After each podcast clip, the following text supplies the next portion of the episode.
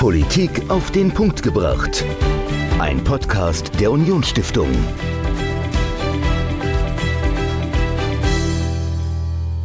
Hallo und herzlich willkommen zu einer neuen Folge Politik auf den Punkt gebracht. Ich bin Dominik, mir gegenüber wie immer Michael. Und ähm, Michael, eine ganz kurze Frage, vielleicht aus deiner persönlichen Geschichte. Hast du in der Schulzeit jemals eine 5 oder schlechter bekommen aufs Zeugnis? Äh, aufs Zeugnis bestimmt, ja. Sehr schön, ich auch. Aber anscheinend ist das gar nicht mehr so häufig. Wie ich jetzt erfahren habe, ähm, sträuben sich viele Lehrer mittlerweile eine 5 aufs Zeugnis zu geben, weil sie oftmals dann vom Bildungsministerium die Auflage bekommen, wenn es eine 5 gibt, dann müssen sie das erläutern. Und zwar schriftlich. Und da haben viele keine Lust drauf und deswegen machen sie das nicht. Und deswegen gibt es kaum noch Fünfen, was bedeutet, dass kaum noch jemand sitzen bleibt oder gefährdet ist und alle schön durchgewunken werden. Das klingt für mich nach einem Fehler im System, würde ich jetzt einfach mal sagen, weil ja, du sollst ja eigentlich nur dann durchkommen durchs Schulsystem, wenn du auch wirklich gut bist. Und nicht, wenn der Lehrer einfach keine Lust hat, dich äh, zu viel Bürokratie zu erledigen. Oder sehe ich das falsch? Wie siehst du das? Ja, also wenn das wirklich so sein sollte, dann ist das natürlich äh, schon irgendwie mit dem Leistungsgedanken tragend ähm, und aus meiner Sicht äh, absolut falsch. Ähm, also äh, die Begründung, dass man keine Lust hat, eine Begründung zu schreiben mhm. Äh, und deshalb keine 5 gibt, das ist natürlich die Einladung zu Abitur für alle. Genau so ist es. Ähm, und über dieses Thema habe ich mit jemandem gesprochen, der genau dagegen auch versucht anzukämpfen, der für ein gutes Abitur eintritt und ja, der dagegen ist, dass jeder einfach durchgewunken wird und äh, das Abitur immer schlechter wird. Ähm, mit dem ich gesprochen habe, ich habe mit Michael Felten gesprochen. Er war lange Zeit Lehrer in Nordrhein-Westfalen, ist mittlerweile Autor und hat eine Initiative gestartet und er kämpft für ein gutes Abi. Und mit ihm habe ich mich unterhalten und ähm, ihn gefragt, ja, ist das Abi denn wirklich schlechter geworden? Äh, sind, wir, sind die Schüler einfach schlauer geworden? Weil wenn man mal guckt, in den 80ern haben vielleicht 20 Prozent aller Schüler das Abi gemacht. Mittlerweile sind wir bei über der Hälfte äh, aller Schüler, die Abitur machen. Und dann, entweder sind die alle schlauer geworden oder das Abitur ist einfach leichter geworden. Und was bedeutet das auch? Also was bedeutet das für eine Gesellschaft, wenn das Abi immer leichter wird? Was bedeutet das aber auch für die Schüler, ja, wenn sie eben nicht mehr Gefahr laufen, vielleicht sitzen zu bleiben irgendwann, sondern immer durchgewunken werden? All das habe ich mit Michael Felten besprochen. Und das ganze Interview, das hört ihr jetzt. Michael Felten, Autor und ehemaliger Lehrer im Gespräch mit mir zum Abitur und ja, was es denn noch wert ist. Gerade sitzen wieder zahlreiche Schülerinnen und Schüler, nicht nur im Saarland, sondern in ganz Deutschland, vor ihren Abiturprüfungen oder haben sie gerade erst hinter sich. Und es werden auf lange Sicht immer mehr, zumindest statistisch gesehen, machen immer mehr Schülerinnen und Schüler ein Abi oder wollen aufs Gymnasium gehen. Gleichzeitig werden die Noten auch immer besser. Und dann stellt sich die Frage, verliert unser Abitur an Wert, wenn es immer mehr machen und man es immer leichter bekommt? Darüber spreche ich mit Michael Felten. Herzlich willkommen in Saarbrücken im Haus der Unionsstiftung, Herr Felten. Schönen guten Tag. Herr Felten, stellen Sie sich ganz kurz vor, wer Sie sind, Ihr Werdegang und warum Sie heute hier sind, um mit mir über das Abitur zu sprechen. Ich mache mal eine Kurzfassung am Anfang. Gerne. Ich war 34 Jahre lang Lehrer an mhm. einem Gymnasium in Köln, habe Mathematik und Kunst unterrichtet und habe das wahnsinnig gerne gemacht, so gerne, dass ich eigentlich nicht aufhören wollte. Äh, leider war für meine Fächerkombination in der beliebten Metropole Köln äh, keine reduzierte Stelle mehr zu kriegen, sodass ich das nicht machen konnte. Aber äh, da ich dem Beruf mich sehr verbunden fühle und finde, man muss wirklich alles dafür tun, dass der Nachwuchs auch äh, bereitgestellt wird, dass da Nachwuchs nachwächst, ähm, betreibe ich seit einiger Zeit schon Lehrerweiterbildung als freier ja, Lehrercoach mhm. mit ganzen Kollegien oder auch mit einzelnen Personen, die Unterstützung brauchen. Mhm. Das also so viel schon mal knapp und kurz zu Ihnen und Ihrem Werdegang. Jetzt liegen wir beide ja altersmäßig etwas auseinander. Ich habe mein Abi 2008 gemacht. Ähm, wann waren bei Ihnen die Abiturprüfungen? Also ich habe eh mal nachgedacht und äh, ohne nachzublättern wüsste ich es gar nicht genau. es muss 69 oder 70 gewesen sein. Okay. Auf jeden Fall über 50 Jahre her. Wow. Daraus können Sie jetzt schon äh, quasi weiterrechnen, dass ich in die Kategorie älterer Menschen genau. gehöre. Das äh, geht bis 75 offiziell. In der Zeit ist wahnsinnig viel passiert. Es sind zwei Generationen, äh, ist das eigentlich weit und ja, das liegt schon sehr weit zurück. Ja. Und wenn man sich mal die Statistiken anguckt, ich glaube für 69, äh, da habe ich gar keine Statistik gefunden, aber es gibt ähm, Zahlen, wie viele ja, junge Menschen um die Zeit herum, so 1970, 1980, Abitur gemacht haben und das war verschwindend gering. Also ich glaube, die Zahlen sind ungefähr 20 Prozent, also jeder Fünfte ähm, hat Abi gemacht. Und als ich Abi gemacht habe und dann auch heute, wir sind schon fast bei der Hälfte, also jeder Zweite. Also es ist wirklich so, immer mehr junge Menschen machen Abi, rein statistisch gesehen. Ähm, was hat sich denn eigentlich verändert in dieser Zeit? Also ähm, ist das Abi, das Sie gemacht haben, auch noch das Abi, das ich gemacht habe oder die Schüler heute machen, oder ist das etwas völlig anderes? Jetzt auch da muss ich zunächst äh, mit meiner Erinnerung Sie enttäuschen. Ich weiß nicht mehr, wie meine Abiturklausuren waren. Ich weiß auch nicht die Themen. Ich weiß noch so gerade ja. die Noten. Ich weiß auch noch Anekdoten, also dass ich irgendeinen mhm. Spickzettel auf dem Klo versteckt habe, äh, falls es ganz schief geht oder so. Aber das weiß ich nicht. Ähm, ich habe auch recherchiert, mal zu anderer Gelegenheit vor ein paar Jahren, und es ist noch schlimmer, als Sie gesagt haben, also etwa sieben bis achtmal so viel junge Menschen machen heute Abitur wie damals. Okay.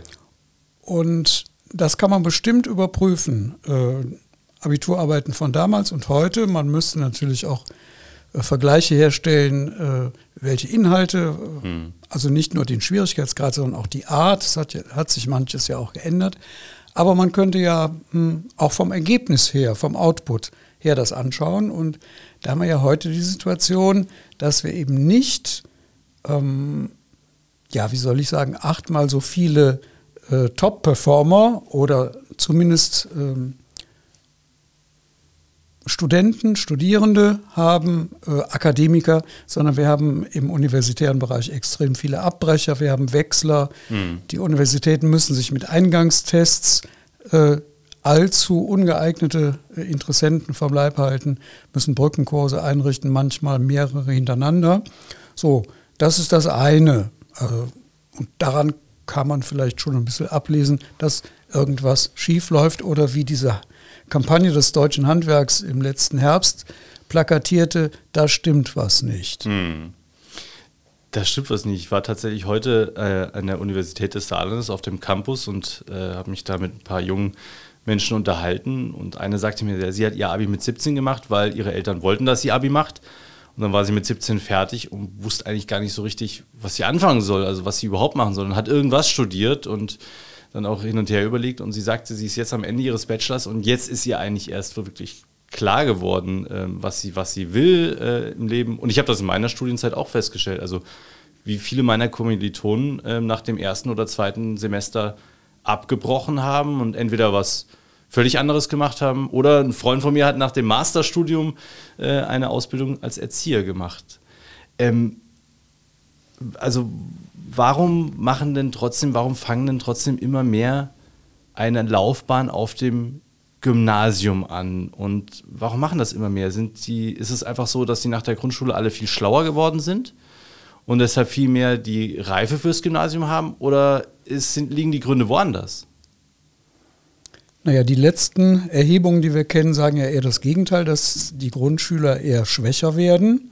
Seit 2011 über 2016 bis 2021, ähm, diese IQB-Studie, Erhebungen, ähm, dass aber gleichzeitig halt die weiterführenden Schulen immer offener werden, sodass es weniger Hürden, Hindernisse gibt, äh, eine Schule äh, der Wahl zu besuchen. Und jetzt ist ja die Frage, die vielen, die zum Gymnasium gehen, die vielen, die dann Abitur machen, sind die eigentlich an Bildung interessiert? Sind die an wissenschaftlicher Bildung interessiert oder sind die an was anderem interessiert? Mhm. Und ich erinnere mich noch genau, ähm, als ich zum Beispiel eine zehnte Klasse hatte, äh, als Klassenlehrer, vier Jahre lang, eine Abschlussfahrt nach Berlin. Da war, das ist vielleicht zehn Jahre her, und das ist vielleicht ein bisschen äh, jugendlich pointiert, aber da steckt ein tieferer Wahrheitskern drin. Da rief sofort einer äh, laut in die Klasse, oh, das finde ich gut, da gehe ich mal gucken, wie teuer da ein Döner ist. Mhm. So. Das ist auch interessant. Ich habe mich an meiner Abiturfahrt, habe ich mich auch sehr für meine Hobbys interessiert. Wir fuhren nach Rom und ich hatte nicht allzu viel ähm, Interesse jetzt für Architektur oder sonstige historische Dinge, sondern habe geguckt, wo fahren noch die letzten Dampflokomotiven in Rom herum. Äh, aber es ist trotzdem ein Zeichen der Zeit. Es spricht sehr viel dafür, dass die höhere Schullaufbahn, so wie man sie früher nannte, die Bef Berechtigung zum, zur Universität, zum Studium gesucht wird wegen des Images mhm. und nicht, weil die Bildung einen interessiert und vielleicht noch nicht mal unbedingt deswegen, äh, weil man dort mehr verdient mit den Berufen, die man äh, dort, äh, für die man dort qualifiziert wird oder vorbereitet wird, weil auch das hat sich herumgesprochen, dass mancher Nicht-Studierte, mhm. ähm, wenn, es, wenn er ein gutes Geschäft aufbaut, ähm, wirklich sehr gut auch zurechtkommen kann. Also da ist äh, sehr stark der Wurm drin, da ist anscheinend das Image und der Wunsch nach respektiert werden, ich habe einen hohen Abschluss, überwiegt sowohl die Eignung als auch die Nützlichkeit. Denn wir haben ja umgekehrt das Problem, wir haben Hochschulen, die förmlich bersten vor dem Ansturm an äh, jungen Menschen und wir haben andererseits zunehmenden Mangel an Fachkräften. Also mhm. meine Straßenbahn zum Bahnhof, die kann ausfallen, weil sie zu wenig Fahrer haben. Der Zug hier nach Saarbrücken kann ausfallen oder starke Verspätung haben, weil ein Lokführer, weil Lokführermangel ist. Heute Morgen hätte es sein können, dass kein frisches Brot da gewesen wäre, weil die Bäckerei äh, schließen muss, weil sie keine Lehrlinge findet, die um, Lust haben, um 4 Uhr aufzustehen. So, da gibt es ähm, sehr viele äh, Disparatheiten. Ja. Okay. Wir kommen gleich nochmal auf das Image, also auf den Status des Abiturs zu sprechen, aber jetzt erstmal noch, ähm, also Sie haben es ja jetzt gerade ein bisschen angedeutet, was das heißen kann ähm, für eine Gesellschaft, wenn immer mehr Abitur machen und dann studieren gehen und eben nicht äh, ein, ein Handwerk ergreifen. Jetzt gibt es aber gleichzeitig Statistiken, dass ähm, wenn früher 10% der Abiturienten doch irgendein Handwerk erlernt haben, sind das mittlerweile, ähm, ist die Zahl deutlich höher. Also was, was heißt das denn eigentlich für eine Gesellschaft, wenn immer mehr den höchsten Abschluss erreichen? Ist das wirklich so relevant? Also gehen dann auch alle Abiturienten studieren oder ist es eigentlich relativ egal, was sie für einen Abschluss haben? Nein, sie gehen ja, sie Neustart. Es ist ja so, dass die große Zahl der Studienanfänger oder ja. zumindest der Studienberechtigten letztlich nicht in akademischen Berufen landet, sondern mhm. irgendwo. Und da kann eine Gesellschaft oder sollte sich vielleicht auch fragen, ob das richtig ist. Natürlich ist der Grundgedanke nicht verkehrt, ähm, der breiten Bevölkerung ein möglichst hohes Allgemeinbildungsniveau zu vermitteln. Aber wenn dann das Funktionieren der Gesellschaft quasi anfängt eingeschränkt zu werden, zu bröckeln, äh, dann sehe ich da große Probleme. Mhm. Jetzt ähm, gucken wir nochmal auf das Abitur selbst. Da werden ja auch im Laufe der Jahre sind die Noten ja auch immer besser geworden und die Hürden ab oder wie viel vom Abi man geschafft haben muss, um es überhaupt zu bestehen, die werden ja auch immer äh, stärker angepasst. Ich glaube, mittlerweile braucht man nicht mehr, mehr die Hälfte der Abiturprüfungen richtig zu haben, um sie trotzdem noch bestehen zu können. Ähm, ich habe es vorhin schon mal gefragt, also sind die ähm, Schüler einfach schlauer oder war das früher schwerer, ein Abi zu bestehen? Ähm, und umgekehrt gefragt, ist das gar nicht mehr der Eliteabschluss, der es mal war? Begriff Elite hin oder her, ich vermute, es ist nicht mehr der Abschluss, der es mal war. Und die Frage ist, wie es dazu kommt. Also, hm, wir haben ja zum einen und da gibt es vielleicht so ganz viele verschiedene Kanäle. Und wenn man ein bisschen zurückschaut, eben ungefähr zu, zu dem Zeitpunkt, auf den Zeitpunkt hin meines Abiturs, also Ende der 60er Jahre, da war eben äh, begann die Auswirkung des Sputnik-Schocks äh, zu greifen. Mhm. Dass man also quasi versucht hat, dass man gesehen hat, wir haben wahrscheinlich, hat die Gesellschaft große Begabungsreserven, die sie nicht erschlossen hat Und da wollen wir doch irgendwie nicht, dass wir im globalen oder zumindest im Wettkampf der Systeme, äh, dass wir da den kürzeren ziehen. Und da war die aus verschiedenen Gründen sinnvolle Idee, äh, jetzt die sprichwörtlich, das sprichwörtliche äh, katholische Arbeitermädel vom Land. Mhm. Ne, da stecken ja alle diese ähm, Benachteiligungsaspekte in einem, in einem Stereotyp drin, ähm, dass man versucht, die an Bildung ranzuführen. Stichwort die große Bildungsexpansion. Und das war richtig zunächst. Und der Haken an der ganzen Entwicklung war aber, dass man es nicht mit, sowohl nicht mit den Finanzen ausgestattet hat, als auch nicht mit der pädagogischen Expertise mhm. auf Dauer, die nötig gewesen wäre, um das Kind aus der Familie, was noch wenig Mittelschichtskulturanregungen äh, mit sich bringt, in diese Mittelschichtsinstitution Schule reinzubringen, sondern man hat immer mehr ähm, quasi die Hürden nivelliert, mhm. gesenkt und so weiter. Jetzt haben Sie eine davon angesprochen, also man braucht nur noch 45 Prozent, um eine äh, 4 hinzukriegen, eine 4 minus. Ähm, man braucht auch nur noch 85 Prozent, um ähm, eine 1 hinzukriegen, aber das ist eigentlich nur die Spitze des Eisbergs. Das ist nämlich das, was jemand erlebt, der es bis dahin geschafft hat. Und auf dem Weg bis dahin ist so viel an Vereinfachungen, Nivellierungen und so weiter. Ich nenne nur mal ein paar Stichworte. Ähm, also der freie Zugang zur Sekundarstufe 1 im Gymnasium in den meisten Bundesländern. Äh, diese sogenannte Kultur des Behaltens, so sagte mhm. es unsere äh, Schulministerin mal, damit man den Kindern keinen bleibenden seelischen Schaden äh, zufügt. Sitzen bleiben, also Klassenwiederholung, als grundsätzlich schlecht anzusehen. Einen Schulwechsel als was Böses. Kinder verschiedenster Leistungsfähigkeiten in eine Klasse reinzusetzen, also zieldifferentes Unterrichten. Ähm, das geht bis hin dazu, dass Wettbewerbe als kränkend empfunden werden. Gibt es neuerdings jedes Jahr, wenn die Bundesjugendspiele sind, ähm, Mütter, die da klagen. Das Mündliche zum Beispiel so hoch anzusetzen, äh, das sind ja alles Dinge, die eine präzisere Leistungsmessung erschweren oder von vornherein ähm, das Level absenken. Mhm.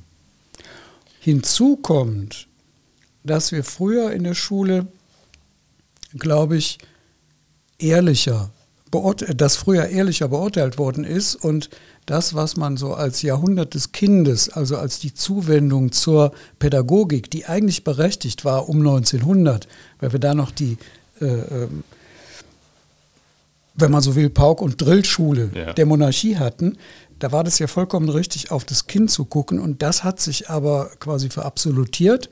Und jetzt ist es eigentlich für die Prüfer, für die Lehrer ein kleines Psychodrama, wenn sie einem Kind eine eigentlich eine 5 oder 6 geben müssten. Und dann kommt es zu einer 4 minus. Und wenn sie so hartnäckig sind, die Lehrer, dass sie doch 5 drunter schreiben würden, dann kommt mancher Kultusminister auf die Idee und sagt, ja, dann musst du aber einen schriftlichen Bericht dazu schreiben, eine schriftliche Begründung. Und dann sagt der Lehrer, also wenn ich das jetzt bei 80 Schülern machen soll, dann gebe ich lieber allen eine 4 minus. Und so entstehen äh, mhm. äh, immer äh, sinkendere äh, Niveaus und so kommen dann nachher mehr an und ja, wem will man es dann im letzten Moment versagen, außer in den ganz krassen Fällen. Wem hilft das denn? Also, außer dass wir sagen, so wie Sie es auch eben angesprochen haben, kein Kind erleidet einen psychischen Schaden, weil es eine schlechte Note bekommen hat, aber hilft Ihnen das? Also ist denen damit ähm, etwas Gutes getan auf lange Sicht? In, klar, dass sie in dem Moment äh, nicht mit Tränen zusammenbrechen und äh, weil sie dann daheim die Note beichten müssten, das kann ich nachvollziehen, absolut. Aber auf lange Sicht, wenn sie immer durchgeschleppt werden, obwohl sie eigentlich nicht durchgeschleppt werden dürften, von den Leistungen her. Also eine Schweizer Professorin hat kürzlich gesagt, die Jugendlichen, die nach der Schule, nach der 10. oder 9. Klasse, das ist da in der Schweiz nach Kantonen unterschiedlich, in eine Ausbildung gehen, bei denen erlebt man in ganz vielen Fällen einen ganz starken Motivationsschub. Mhm. Das heißt, die Begegnung mit tatsächlicher Arbeit ja. ist etwas, die tut gut.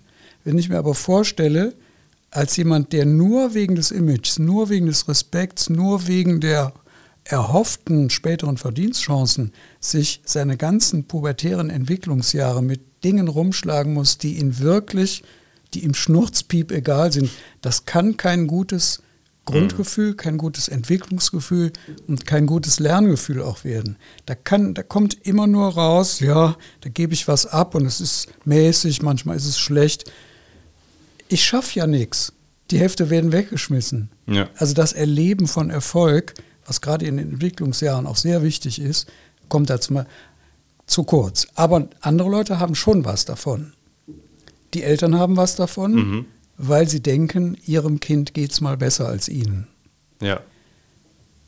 Die Kultusadministration hat was möglicherweise davon, weil sie sagen kann, entweder im Vergleich der Bundesländer, hier, wir stehen nicht schlecht da und weil sie in Richtung OECD melden können, unsere Abiturquoten wachsen ständig, so wie in den anderen Ländern auch, obwohl da Äpfel und Birnen verglichen werden. Ja. Also die die flankierenden Erwachsenen, die haben da eine ganze Menge von.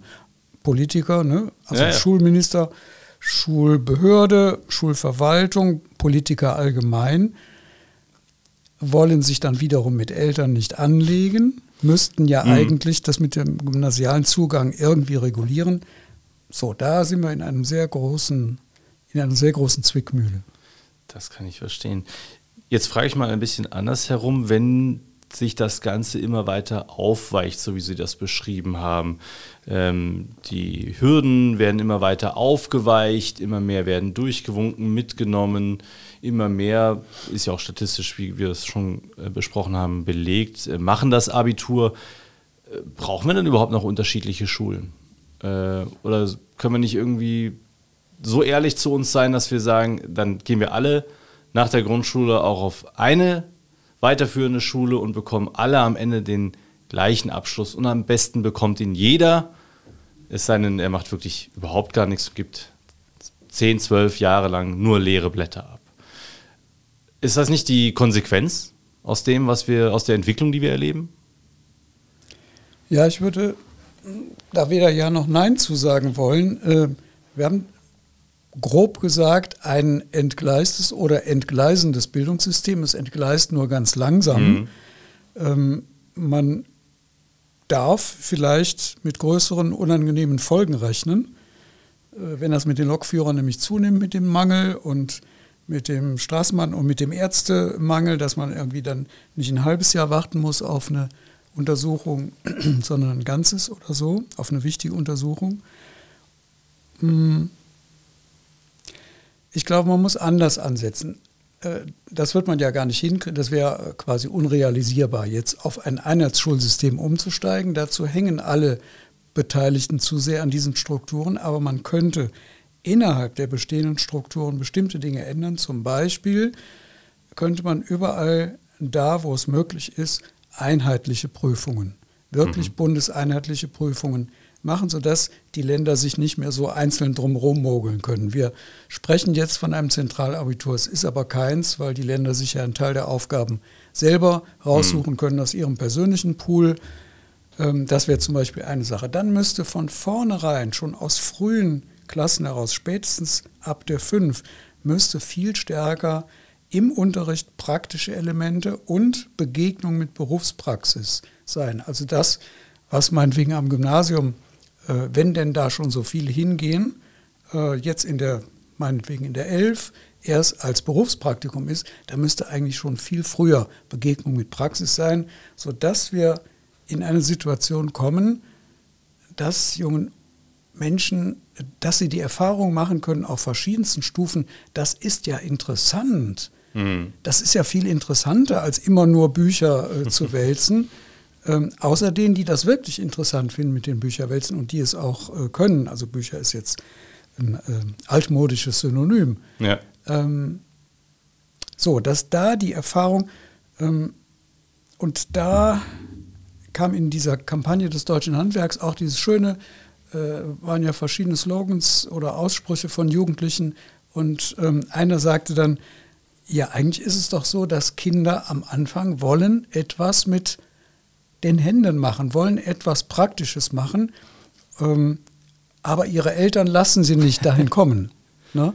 Und ich habe selber, als bei uns meinetwegen äh, letztens so eine 20 Meter hohe äh, äh, sturmgefährdete Fichte gefällt wurde, habe ich am Ende des Tages, wo der äh, Baumflieger Scheibe für, Scheibe für Scheibe das abgeschnitten hat, gefährlich und so weiter. Und am Ende des Tages lag dieser Baum schön sortiert auf seinem Auto. Er war nicht mehr bei uns im Garten. Habe ich gedacht, was der Mann für einen Erfolg hat. Hm.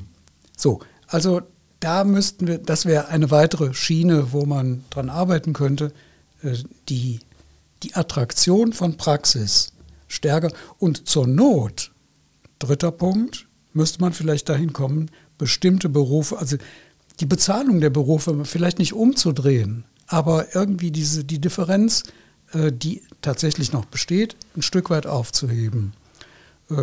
Irgendwo in den Niederlanden war das jetzt, glaube ich, so, dass eine bestimmte Sparte derart ausgedünnt war, dass man da schrittweise die Löhne ganz massiv angehoben mhm. hat. Und dann hat sich sofort der Zustrom zu diesem Berufszweig äh, wieder verändert und verbessert. Also es geht. Es gibt Beispiele, wie es besser gehen kann. Herr Felten, vielen herzlichen Dank für das Gespräch über das Abitur und äh, das Dilemma, in dem wir stecken und wie wir da eventuell wieder rauskommen. Und für alle, die noch offene Fragen haben, Herr Felten, wo kann man Sie erreichen? Wo findet man Kontakt zu Ihnen, wo man vielleicht noch die eine oder andere Frage persönlich hinschicken kann? Ja, ich habe ja eine Website, Eltern-Lehrer-Fragen, eltern-lehrer-fragen.de und da kann man mir auch hinschreiben und es gibt äh, auch Radiosendungen von mir zu diesem Thema, aber auch zu allem Möglichen, was äh, Schule betrifft. Und wie gesagt, ähm, ich arbeite auch mit Kollegien, die äh, den Wunsch haben, quasi sowohl in ihrer Unterrichtsqualität besser zu werden, als auch in ihrer Bewertungspraxis ehrlicher. Und ich glaube, das ist äh, beides, haben junge Menschen verdient. Die Schule ist eine ganz wichtige und ganz tolle Institution. Das ist nämlich die Stelle, hat Walter Kempowski mal gesagt, wo Jugendliche aus der Zufälligkeit ihrer Gene und ihres Milieus herauswachsen können und etwas aus sich machen. Und das, da sollten wir alles für tun. Ein wunderschönes Abschlusswort. Herzlichen Dank. Äh, Infos zum Kontakt findet, findet ihr auch in den Show Notes und auch alle weiteren Infos und die äh, Podiumsdiskussion mit Herrn Felten Frau Oldmanns von, äh, von, der Lehrer, äh, von der Elternvertretung des Saarlandes und Herrn Dr. Meyer von der Handwerkskammer. Die findet ihr auf unserer Homepage unionstiftung.de slash live. Auch das alles in den Shownotes. Ich bedanke mich herzlich, Herr äh, Felten. Es war ein interessantes Gespräch über das Abitur und am Schluss bleibt mir nur zu sagen, ich bin froh, dass ich es hinter mir habe. Gut, vielen Dank. Wiedersehen. Michael Felten, ehemaliger Lehrer und Autor zum Thema Abitur. Und wenn ihr mehr über Michael Felten wissen wollt, erfahren wollt, die Internetadresse von ihm, wo ihr alle Informationen und Kontakt zu ihm findet, die gibt es in den Shownotes, lest da gerne mal rein. Und in der nächsten Woche sprechen wir über den 17. Juni 1953. Ähm, ist lange her, aber ein bedeutendes Ereignis in der Geschichte nicht nur der Deutschen Demokratischen Republik, sondern natürlich auch der ja, gesamtdeutschen Geschichte. Der Volksaufstand vom 17. Juni. Michael, du wirst mit Dr. Hubertus Knabe über dieses Ereignis sprechen äh, und was es auch heute noch bedeutet. Und genau, all das gibt es in der nächsten Folge zu hören. Und Dr. Knabe hat auch ein Buch dazu geschrieben und das könnt ihr in der nächsten Woche dann auch gewinnen. Mehr Informationen in der nächsten Folge. Bis dahin. Politik auf den Punkt gebracht. Ein Podcast der Unionsstiftung.